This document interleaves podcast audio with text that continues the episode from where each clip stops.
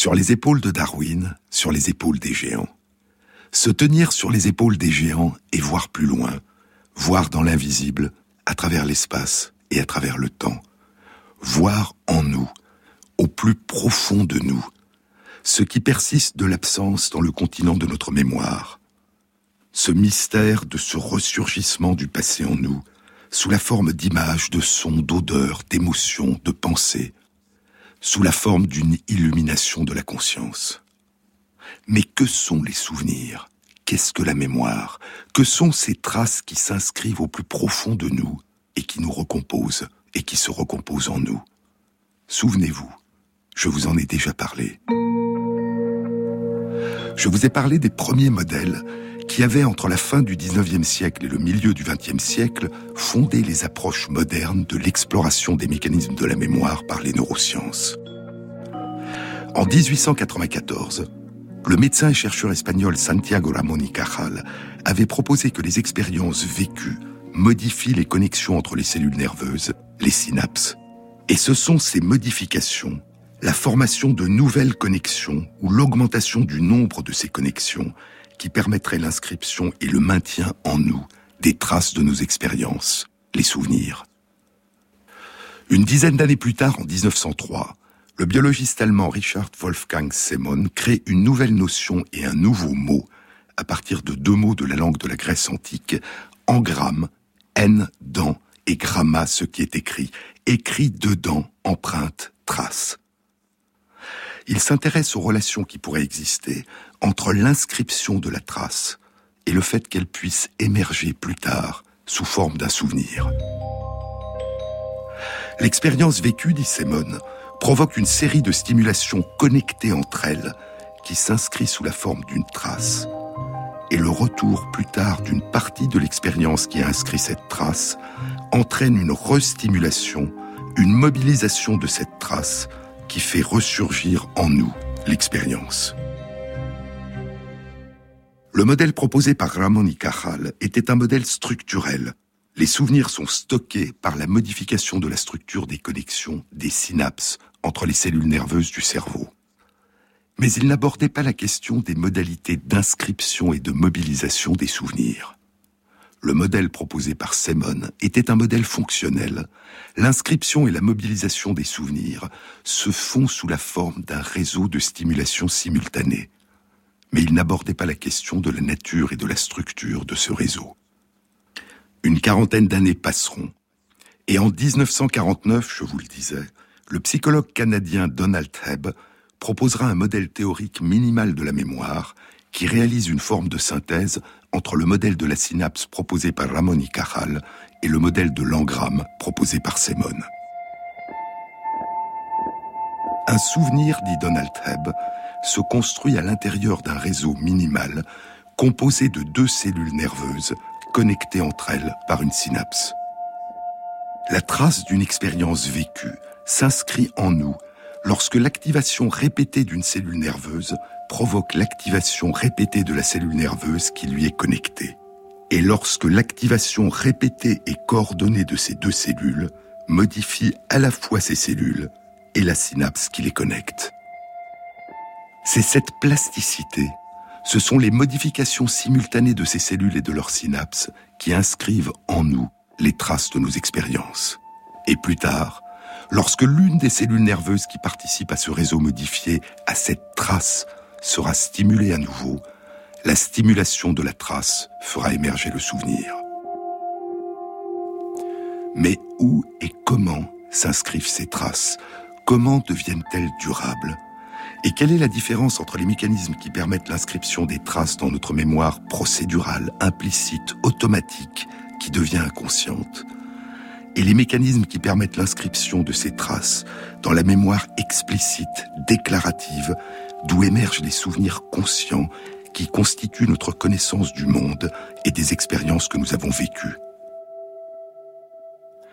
Au milieu des années 1950, l'étude d'un patient révélera qu'une petite région, située dans les profondeurs de notre cerveau, une petite région qui a la forme d'un petit cheval des mers, l'hippocampe, joue un rôle essentiel dans la mémorisation des souvenirs conscients qui deviendront durables.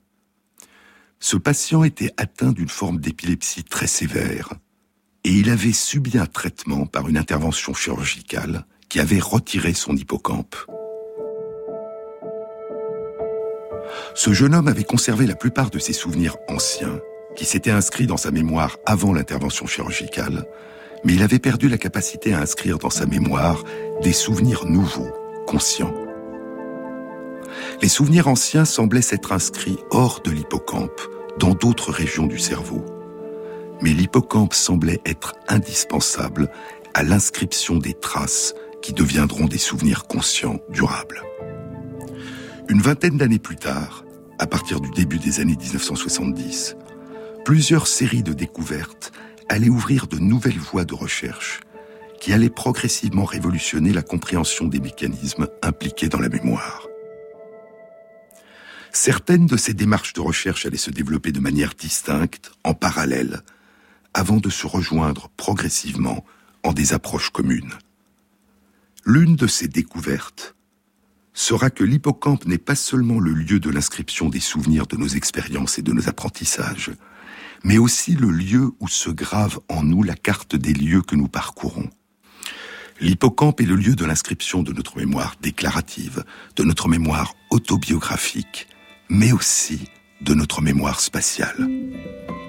Pendant nos trajets, certaines cellules nerveuses dans l'hippocampe, qu'on a appelées des cellules de lieu, s'activent dessinant en nous en temps réel les cartes des configurations de l'environnement qui nous entoure. Et lorsque nous revivons mentalement, consciemment ou inconsciemment, à l'état de veille et durant notre sommeil, les trajets que nous venons d'accomplir, ces mêmes réseaux de cellules se réactivent et récapitulent dans l'espace et dans le temps les cartes des lieux que nous avons traversés. Nous voyageons alors sans bouger, à travers des cartes dynamiques qui se succèdent à mesure que nous nous déplaçons en pensée. Cette extraordinaire découverte sera reconnue 40 ans plus tard, en 2014, par le prix Nobel de physiologie et de médecine décerné à John O'Keefe, à May-Britt Moser et à son mari Edward Moser. Une autre découverte majeure sera celle du rôle que joue le sommeil dans la transformation des souvenirs en souvenirs durables, qui peuvent persister durant des années, voire toute la vie. Durant notre sommeil, nos souvenirs qui se sont inscrits dans l'hippocampe migrent en partie dans des régions de la surface du cerveau, dans des régions du cortex cérébral, où ces traces se transforment. Elles perdent en acuité autobiographique, se transformant en concepts, en notions plus générales, et nous permettant d'inventer progressivement un savoir sur le monde dont nous n'avions pas fait l'apprentissage en tant que tel. Il y aura beaucoup plus tard une autre découverte fondamentale. L'hippocampe, le siège de nos souvenirs, se renouvelle en permanence durant toute notre existence. C'est la seule région de notre cerveau, semble-t-il, où des cellules nerveuses nouvelles naissent et viennent remplacer les cellules anciennes. Cette découverte sera rapportée pour la première fois dans une étude publiée dans Nature Medicine en 1998. Et ce n'est que 15 ans plus tard qu'elle sera confirmée par une étude beaucoup plus complète et beaucoup plus précise, publiée dans Cell en 2013. Chaque jour, durant toute notre existence, environ 700 cellules nerveuses naissent dans une région particulière de l'hippocampe qu'on appelle le gyrus denté et remplacent les cellules nerveuses qui meurent en nombre équivalent. Chaque année, Près de 2% des cellules nerveuses de cette région de l'hippocampe sont remplacées par des cellules nouvelles, environ 250 000 cellules par an. Et cette plasticité, ce renouvellement et ce rajeunissement permanent d'une portion de notre cerveau jouent un rôle important dans nos capacités d'apprentissage et dans notre mémoire. Mais c'est une autre histoire, et nous allons remonter le temps. Durant les années 1960, une autre aventure avait débuté, à la recherche des mécanismes qui permettent aux souvenirs de s'inscrire en nous de manière durable. Une aventure à la recherche des mystères de la mémoire sur les traces de Ramon y de Simon et de Donald Hebb. Elle avait été entreprise par Eric Kandel. Quand il reçoit en l'an 2000 le prix Nobel de physiologie et de médecine, il a 71 ans. Mais cette aventure scientifique plongeait ses racines dans son enfance. Peu avant le début de la Seconde Guerre mondiale, en 1939, alors qu'il est âgé de 10 ans, il quitte Vienne et embarque avec son grand frère pour les États-Unis, fuyant l'antisémitisme de l'Autriche nazie. Toute sa vie, il gardera une fascination et une nostalgie pour l'extraordinaire richesse culturelle qui s'était développée à Vienne entre la fin du XIXe siècle et la première moitié du XXe siècle, et dont il avait connu enfant les derniers rayonnements. 70 ans après sa fuite de Vienne, en 2012, à l'âge de 82 ans, il publiera un très beau livre, non traduit en français, The Age of Insight, la période de l'intuition, de la découverte. The Quest to Understand the Unconscious in Art, Mind and Brain, from Vienna 1900 to the present. La quête pour comprendre l'inconscient dans l'art, l'esprit et le cerveau, de Vienne en 1900 à aujourd'hui. Le livre commence ainsi. Quand Auguste Rodin est venu en visite à Vienne, en juin 1902, Bertha Zuckerkandel invita le grand sculpteur français avec Gustav Klimt, le plus grand peintre d'Autriche, pour une Jause, une collation, un après-midi viennois typique avec café et gâteau. Bertha, qui était elle-même une critique d'art de renom et une intellectuelle qui animait l'un des salons les plus distingués et les plus réputés de Vienne, rapporte cet après-midi mémorable dans son autobiographie.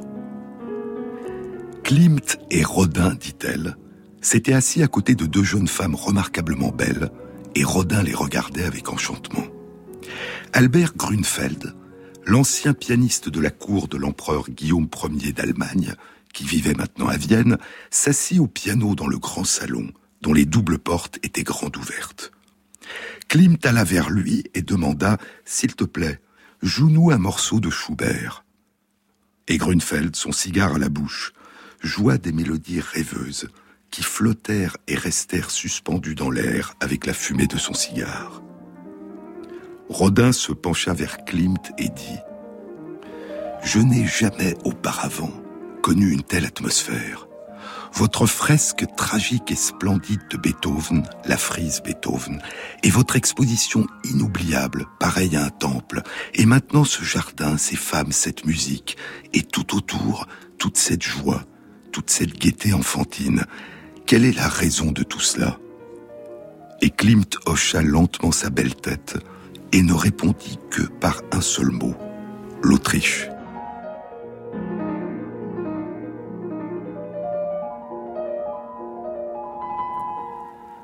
Cette vision idéalisée et romantique de la vie en Autriche, dit Kandel, cette vision idéalisée et romantique de la vie en Autriche que Klimt partageait avec Rodin et qui n'entretient qu'une relation des plus ténues avec la réalité, est aussi gravée dans mon imagination. J'ai été forcé de quitter Vienne alors que j'étais enfant, mais la vie intellectuelle de la Vienne du tournant du XXe siècle est dans mon sang, et mon cœur y bat les trois quarts du temps. Ce livre est un produit de ma fascination pour l'histoire intellectuelle de Vienne entre 1890 et 1918, et de mon intérêt pour l'art moderne autrichien, la psychanalyse, l'histoire de l'art et les neurosciences auxquelles j'ai consacré ma vie de chercheur. Eric Kandel évoque les philosophes du cercle de Vienne, dont faisaient partie le logicien Kurt Gödel et le philosophe Ludwig Wittgenstein, l'école d'économie de Vienne, les compositeurs de musique Gustav Mahler, Arnold Schoenberg, Alban Berg, les grands architectes, les écrivains Arthur Schnitzler et Hugo von Hofmannsthal, et une chaîne de médecins-chercheurs, dit-il, qui de Karl von Rokitansky à Freud ont fait émerger une nouvelle vision dynamique de la psyché humaine qui a révolutionné les représentations que l'on se faisait de l'esprit humain. Une activité créative dans les arts, l'histoire de l'art et la littérature se développait parallèlement aux avancées dans les sciences et la médecine. La vie à Vienne au tournant du siècle était riche de possibilités de rencontres entre les scientifiques, les écrivains et les artistes, dans les salons et les cafés, dans une atmosphère qui était à la fois créative, optimiste et politiquement engagée. À Vienne, la science n'était plus le territoire étroit et restreint des seuls scientifiques, elle était devenue une partie intégrante de la culture commune. Les théories de Freud, les écrits d'Arthur Schnitzler et les tableaux de Gustav Klimt, Egon Schiele et Oskar Kokoschka procédaient d'une vision commune de la nature de l'inconscient humain. Durant la période entre 1890 et 1918, la façon dont ces cinq hommes se représentaient le caractère irrationnel de la vie de tous les jours contribua à faire de Vienne le centre de la pensée et de la culture moderne, et nous vivons toujours, aujourd'hui, dans cette culture.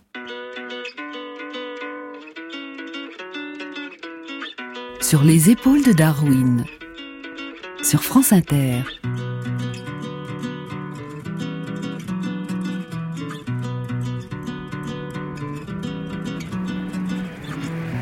Comment ça va lundi, mardi, mercredi, jeudi, vendredi, bien dormi, le week-end bien passé, t'as glandé la famille, les enfants, les amis, le barbecue annulé par la pluie. Est-ce que ça va? T'es sûr que ça va? Tu me caches pas quelque chose que je devrais savoir? Un divorce, un cancer, ta belle-mère, une mauvaise dépression, le moral est-il bon? Comme un lundi, comme un lundi, comme un lundi, un lundi méchant, comme un lundi comme un lundi, comme un lundi, un lundi méchant. Et chaque semaine on reprend la rengaine en se disant demain sera peut-être mieux. On affronte et combat certains problèmes en achetant de petites pilules bleues. On n'est pas toujours aussi fort qu'on veut l'être, on essaye de faire comme l'on peut. On court après le bonheur à tout prix, le lundi au soleil, le moral est plus vieux. Comme un lundi, comme un lundi lundi méchant.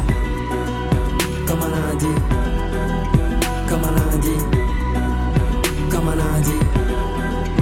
Lundi. Une semaine s'achève, au compteur s'ajoute, on en parle de crise et tout le monde à la frousse. On s'endort dans des volutes de drogue douce pour oublier que tous les jours l'état des trousses. On se console en consommant notre confort, nous rend souvent si seuls et puis sans solution.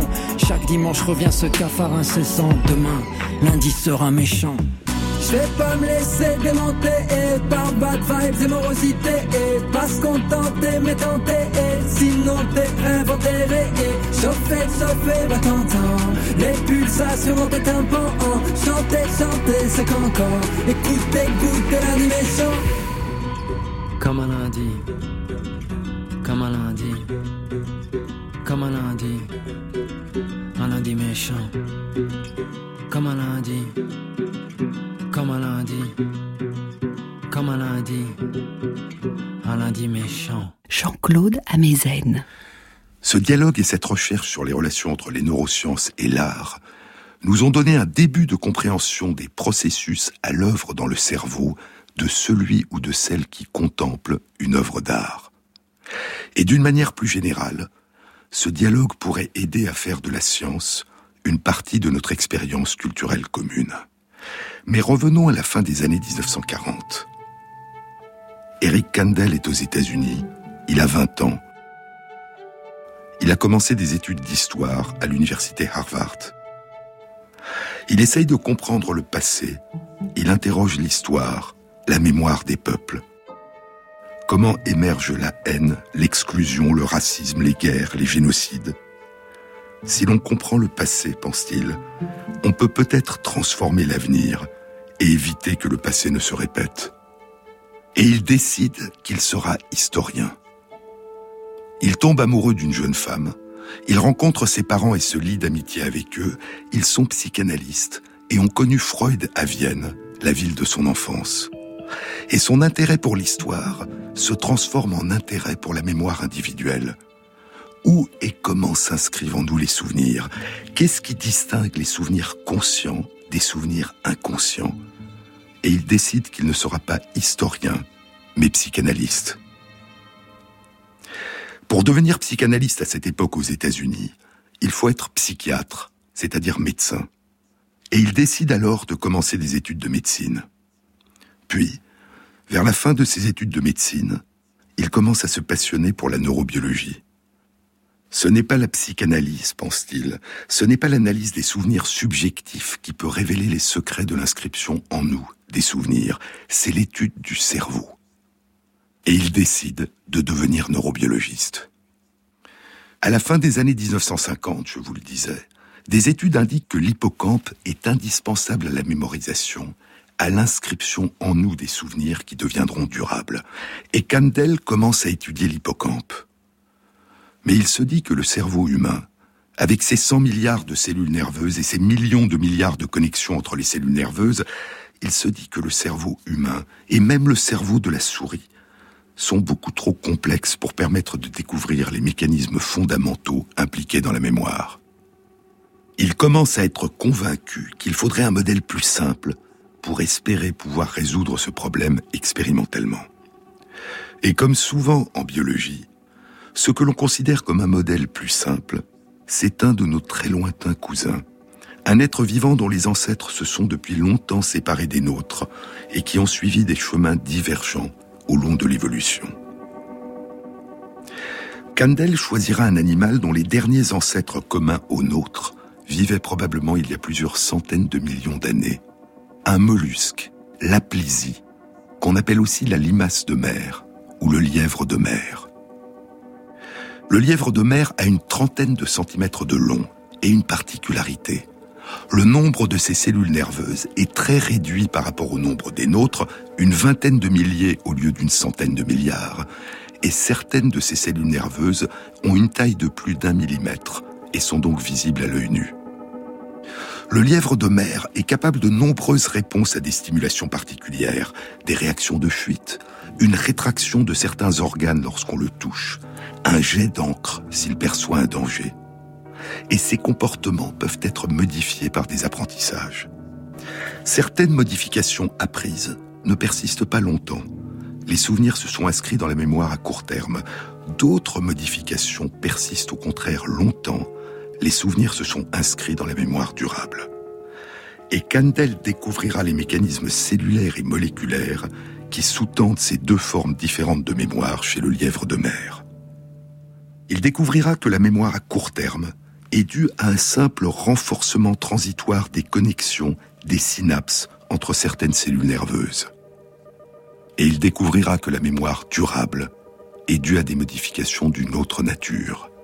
Les cellules nerveuses impliquées dans cette mémorisation durable modifient leur manière d'utiliser leurs gènes, fabriquent de nouvelles molécules, de nouvelles protéines, de nouvelles enzymes, de nouveaux neuromédiateurs, et elles établissent de nouvelles connexions, de nouvelles synapses avec des cellules voisines.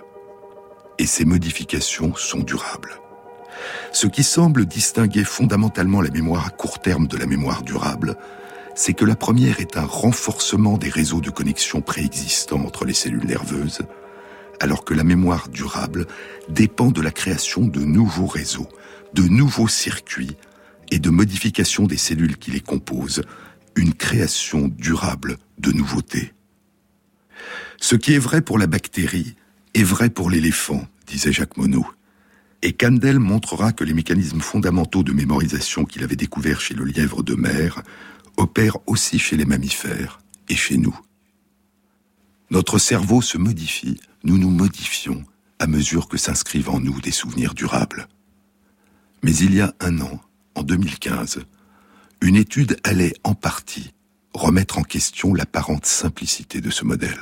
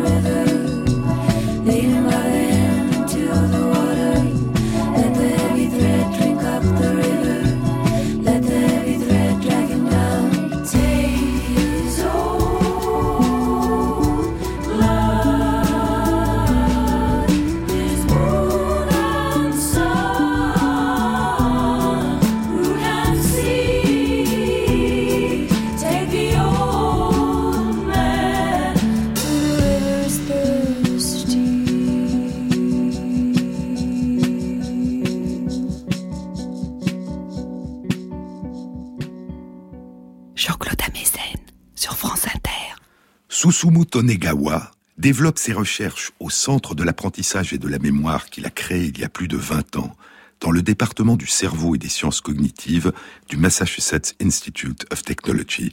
Il a 76 ans. Il y a 29 ans, en 1987, il a obtenu le prix Nobel de physiologie et de médecine pour ses découvertes en immunologie, l'étude du fonctionnement de l'organe qui nous protège contre les bactéries, les virus et les parasites. Puis, il s'est engagé dans les recherches en neurosciences. Il a suivi un chemin semblable à celui de Gerald Edelman, de dix ans son aîné, qui nous a quittés il y a un an. Après avoir reçu le prix Nobel de physiologie et de médecine en 1972 pour ses découvertes en immunologie, Edelman s'était engagé dans les recherches en neurosciences, des recherches sur la conscience. Tonegawa, lui, s'était engagé dans des recherches sur la mémoire. Depuis le début des années 2000, des recherches chez la souris ont permis de visualiser dans l'hippocampe les cellules qui s'activent lors de l'inscription de la trace d'un apprentissage. Mais s'agit-il vraiment de la trace du souvenir? Est-ce que la mobilisation de cette trace suffirait à faire surgir le souvenir? Il y a quatre ans, en 2012, Tonegawa et ses collègues publiaient dans Nature une étude qui apportait pour la première fois la réponse. L'activation directe, artificielle dans l'hippocampe du réseau de cellules nerveuses qui s'est modifié lors d'un apprentissage suffit à provoquer chez la souris le même comportement que celui qu'elle adopte quand elle se souvient de son apprentissage, quand elle revoit le lieu où elle a réalisé son apprentissage. En d'autres termes, il suffit d'activer le réseau de cellules nerveuses qui s'est modifié en inscrivant la trace pour faire immédiatement émerger le souvenir. Le souvenir surgit alors, en dehors de tout contexte, à l'endroit et au moment où les chercheurs réactivent artificiellement la trace dans l'hippocampe. Trois ans plus tard, à la fin mai 2015, Susumu Tonegawa et ses collègues publiaient dans Science une découverte beaucoup plus surprenante. Les travaux d'Eric Kandel, qui avaient été confirmés par de très nombreux autres chercheurs, avait indiqué que l'inscription d'un souvenir dans la mémoire durable nécessite d'une part une fabrication de protéines nouvelles par les cellules nerveuses, et d'autre part non seulement un renforcement, mais une modification des connexions des synapses entre les cellules de l'hippocampe qui inscrivent en elles la trace de l'apprentissage. La preuve était la suivante. Lorsqu'on administre à une souris, lors de son apprentissage ou juste après l'apprentissage, des produits chimiques qui empêchent transitoirement ces cellules de fabriquer de nouvelles protéines et de modifier leurs connexions, la souris, le lendemain, ne se souvient pas de son apprentissage. Lorsqu'elle revient sur le lieu où elle a réalisé la veille son apprentissage, son comportement est le même que celui d'une souris qui n'a jamais réalisé cet apprentissage. Et cette amnésie est sélective. Elle ne concerne que ce qu'elle avait appris au moment où lui avait administré les produits chimiques qui bloquent la fabrication de protéines nouvelles. Ses autres souvenirs sont intacts. L'interprétation de ces études avait donc été la suivante. Pour qu'un souvenir s'inscrive dans la mémoire durable, il faut que les cellules nerveuses qui ont été activées par l'apprentissage fabriquent de nouvelles protéines et modifient leurs connexions. Sinon, le souvenir s'efface rapidement. Tonegawa et ses collègues ont refait la même expérience. Ils ont fait réaliser à des souris un apprentissage, et à la fin de l'apprentissage, ils ont administré aux souris des produits chimiques qui bloquaient transitoirement la capacité de leurs cellules à fabriquer de nouvelles protéines. Comme attendu, dans l'hippocampe, les cellules nerveuses du réseau qui ont été activées par l'apprentissage et ont inscrit la trace de cet apprentissage n'ont pas modifié leur connexion. C'était la signature d'un souvenir non durable qui allait rapidement s'effacer. Et comme attendu, le lendemain, quand les souris ont été remises dans le même environnement que celui où elles avaient réalisé leur apprentissage, elles se sont comportées comme si elles n'avaient rien appris. Elles semblaient être devenues amnésiques pour cet apprentissage. Le souvenir semblait avoir disparu. Il ne s'était pas inscrit durablement dans leur mémoire. Mais lorsque les chercheurs ont artificiellement activé les cellules de l'hippocampe qui faisaient partie de la trace qui s'était initialement activée lors de l'apprentissage, les souris apparemment amnésiques ont adopté le même comportement que celui qu'elles avaient appris. Les souris ont retrouvé la mémoire. Mais le souvenir surgissait alors, en dehors de tout contexte, à l'endroit et au moment où les chercheurs réactivaient artificiellement la trace dans l'hippocampe. Et la même expérience donnait le même résultat quand la trace était réactivée une semaine après l'apprentissage. L'inscription de la trace de l'apprentissage avait donc persisté pendant une semaine. Cela signifiait donc que la fabrication de protéines nouvelles et la modification des connexions nerveuses ne sont pas nécessaires à l'inscription du souvenir dans la mémoire durable. Elles sont nécessaires à la mobilisation du souvenir quand la souris est replongée dans le même environnement que celui où elle a réalisé son apprentissage. Elles sont nécessaires pour que le souvenir puisse spontanément ressurgir à la conscience. Et cela suggère donc qu'il y a des souvenirs qui peuvent persister sans pouvoir émerger à la conscience, qu'il y a des amnésies qui ne sont pas des oublis, mais qui sont dues à une incapacité de faire surgir le souvenir. La trace n'a pas disparu. Elle persiste comme une belle au bois dormant, plongée dans un long et profond sommeil, attendant qu'un baiser la réveille. Mais la vue d'un lieu, une odeur, un son, une émotion, ne suffisent pas à réactiver la trace et à la transformer en souvenir. Pour que la trace s'éveille et devienne disponible, il faut probablement que le réseau de cellules nerveuses qui a inscrit cette trace dans l'hippocampe se soit connecté à d'autres régions de la surface du cerveau qui sont impliquées dans la perception et l'interprétation de l'environnement. Alors, l'activation de certaines régions du cerveau par une image, la vue d'un lieu, un son, une odeur, une émotion qui ressemble à l'expérience initialement vécue et dont la trace s'est inscrite dans l'hippocampe, alors l'activation de ces régions du cerveau pourra, en se propageant dans l'hippocampe, réactiver cette trace et faire émerger le souvenir. Sinon, la trace est présente, mais reste inaccessible. Combien de temps peut-elle persister ainsi, au-delà d'une semaine? On ne le sait pas.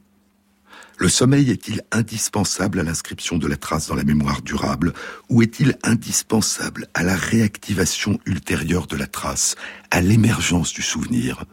L'étude ne le dit pas. Mais cette découverte indique que ne pas être capable de se souvenir ne signifie pas obligatoirement que soit absente en soi l'empreinte de ce qu'on a vécu.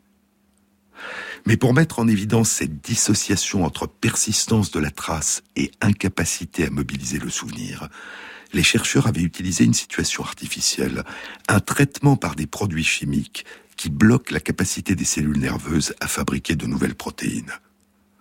Cette dissociation pourrait-elle aussi survenir en l'absence de tels traitements artificiels?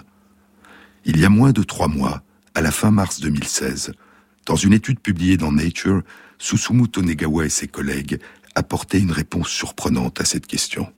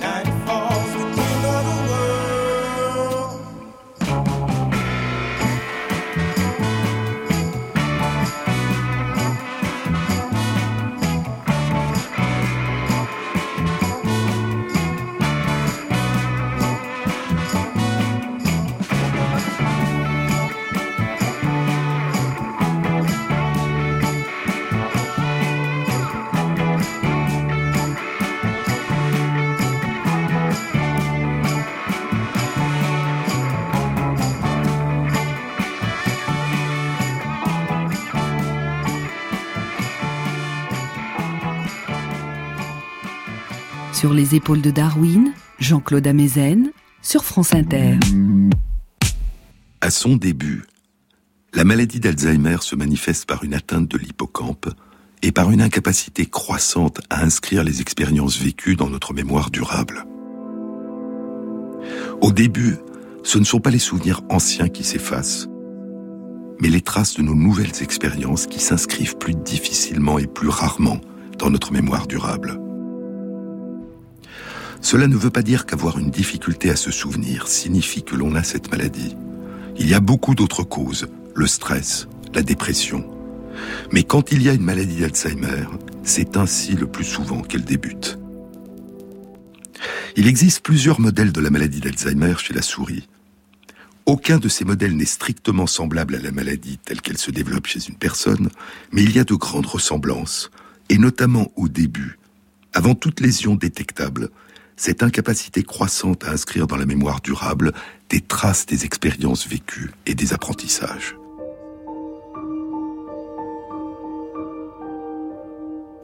Quand une souris qui commence à développer une maladie qui ressemble à la maladie d'Alzheimer réalise un apprentissage qui implique l'hippocampe, un apprentissage qui implique la mémoire de l'espace, par exemple se souvenir de l'emplacement d'un objet, ou retrouver son chemin dans un labyrinthe, ou se souvenir qu'un lieu particulier a été associé à une expérience agréable ou désagréable. Quand la souris qui commence à développer cette maladie qui ressemble à la maladie d'Alzheimer réalise un apprentissage qui implique l'hippocampe, le lendemain, elle ne s'en souvient plus.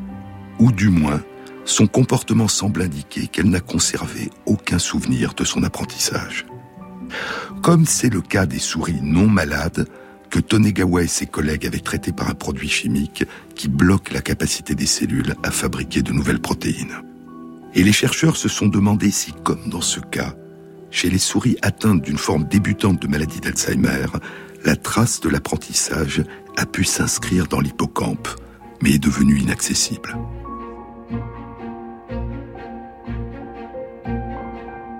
Ils ont d'abord constaté que la trace s'était bien inscrite lors de l'apprentissage, mais sans aucune modification des connexions entre les cellules. Et une semaine après l'apprentissage, ils ont artificiellement stimulé la trace dans l'hippocampe et les souris se sont souvenues. La trace de l'apprentissage s'était inscrite et avait persisté dans l'hippocampe. Mais le souvenir dormait. Être replacé dans le lieu de l'apprentissage, revoir le même lieu, ne pouvait faire surgir le souvenir. Le souvenir était déconnecté de toute perception de l'environnement. Il semblait déconnecté des régions du cerveau qui sont impliquées dans la perception de l'environnement et qui viennent restimuler la trace dans l'hippocampe. Revoir le lieu ne mobilisait pas le souvenir, seule l'activation directe de la trace dans l'hippocampe avait le pouvoir de le faire ressurgir. Et il surgissait alors en dehors de tout contexte, à l'endroit et au moment même où les chercheurs réactivaient artificiellement la trace dans l'hippocampe. Le lendemain, lorsque la souris était replacée sur le lieu de son apprentissage, elle ne se souvenait toujours pas. Alors, Tonegawa et ses collègues se sont posé la question suivante.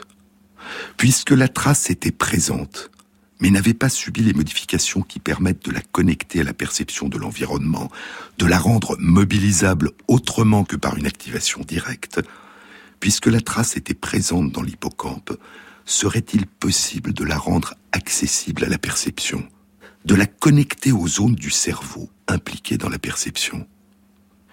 Les chercheurs ont décidé de stimuler les connexions, les synapses, situées en amont de la trace dans l'hippocampe. Le cortex entorhinal est la région de la surface du cerveau qui est directement reliée à l'hippocampe. C'est par cette région que les activations des autres régions de la surface du cerveau, du cortex cérébral, se transmettent à l'hippocampe. Trois jours après l'apprentissage, les chercheurs ont stimulé de manière répétée les synapses qui relient les cellules nerveuses du cortex entorhinal au réseau de cellules de l'hippocampe qui avait inscrit la trace de l'apprentissage. Et trois jours plus tard, c'est-à-dire six jours après l'apprentissage, les souris replacées dans le lieu de leur apprentissage s'en sont souvenues. Ainsi, chez ces souris atteintes d'un début d'une forme de maladie d'Alzheimer, la trace de l'apprentissage s'inscrit de manière durable dans l'hippocampe.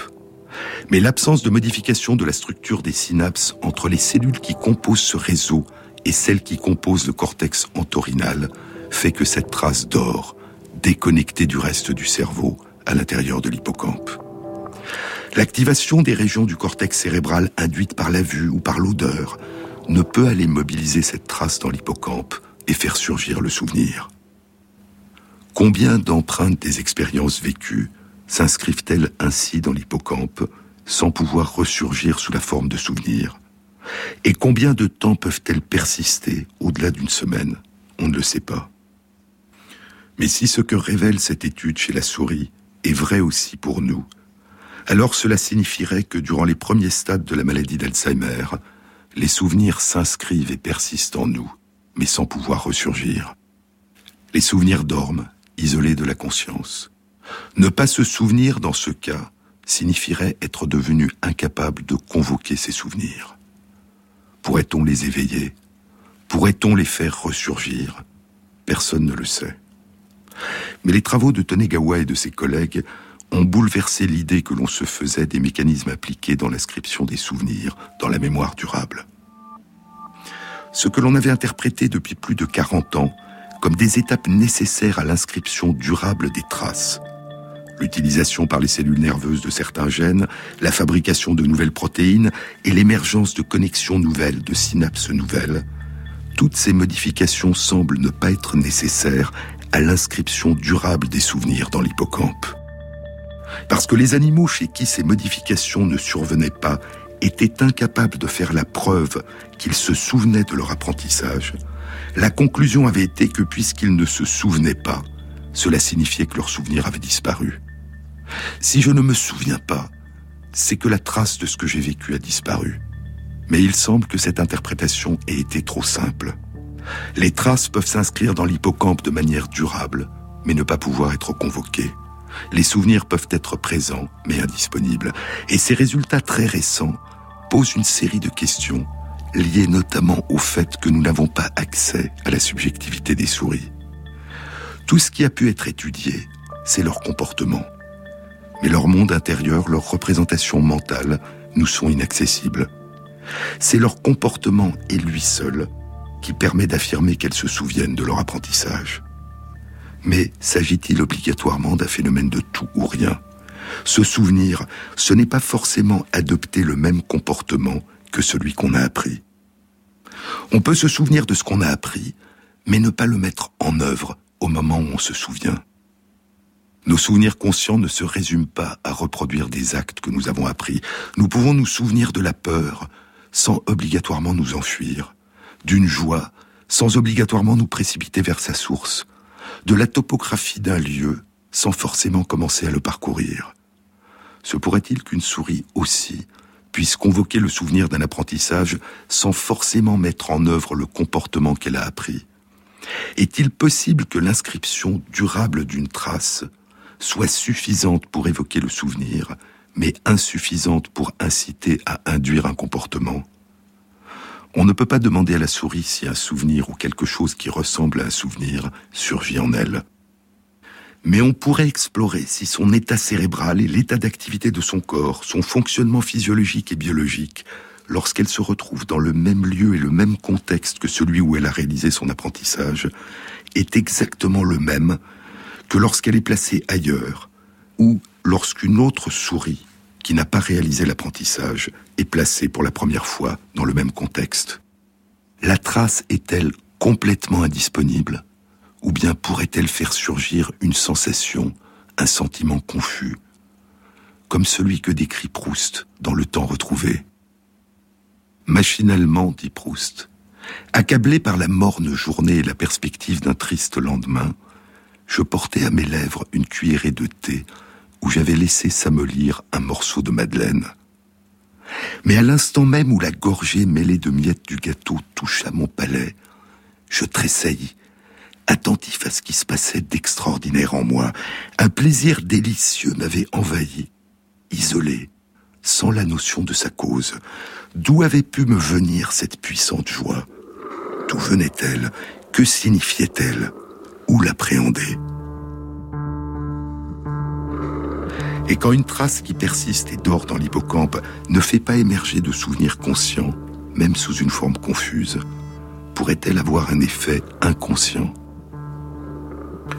Il y a des choses qui surviennent, dit Antonia Susan Bayat à la fin d'un beau roman Possession. Il y a des choses qui surviennent et ne laissent pas de traces discernables, et ne sont ni dites ni écrites, dont on ne dit rien. Mais il serait très inexact de penser que les événements qui surviennent par la suite se poursuivent de manière indifférente, de la même façon, comme si rien ne s'était passé. La modification subtile provoquée dans l'hippocampe par l'inscription et la persistance d'une trace inaccessible qui dort, pourrait-elle par elle-même avoir un effet sur nos autres souvenirs? Ces études récentes suggèrent l'existence d'un continent inconnu jusque-là insoupçonné par les neurosciences, une partie immergée de l'iceberg des souvenirs durables. Ce continent pourrait-il avoir une relation, pour partie au moins, avec le continent de l'inconscient qu'avait exploré Freud? Il n'y a pas pour l'instant de réponse. Mais le moi, dit Sirius Tfed dans son livre bouleversant La femme qui tremble, le moi est plus vaste que le narrateur qui dit je. Autour et en dessous de l'île de ce narrateur conscient de lui-même, s'étend un vaste océan d'inconscient, fait de ce que nous ne savons pas ou que nous avons oublié. Une vérité étonnante, faite de brume et de brouillard, et du fantôme non reconnaissable de la mémoire et du rêve, une vérité qui ne peut être tenue dans mes mains, car elle est toujours en train de s'envoler et de s'échapper, et je ne peux pas dire si c'est quelque chose ou rien je la poursuis avec des mots, même si elle ne peut pas être capturée. Et parfois, de temps en temps, j'imagine que je m'en suis approché.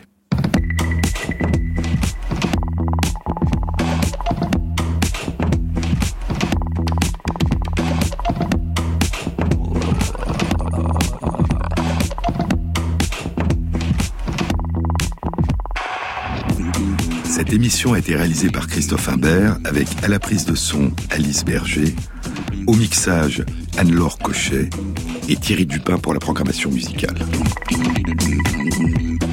Et merci à Christophe Magère qui intègre sur la page de l'émission sur le site franceinter.fr les références aux articles scientifiques et aux livres dont je vous ai parlé.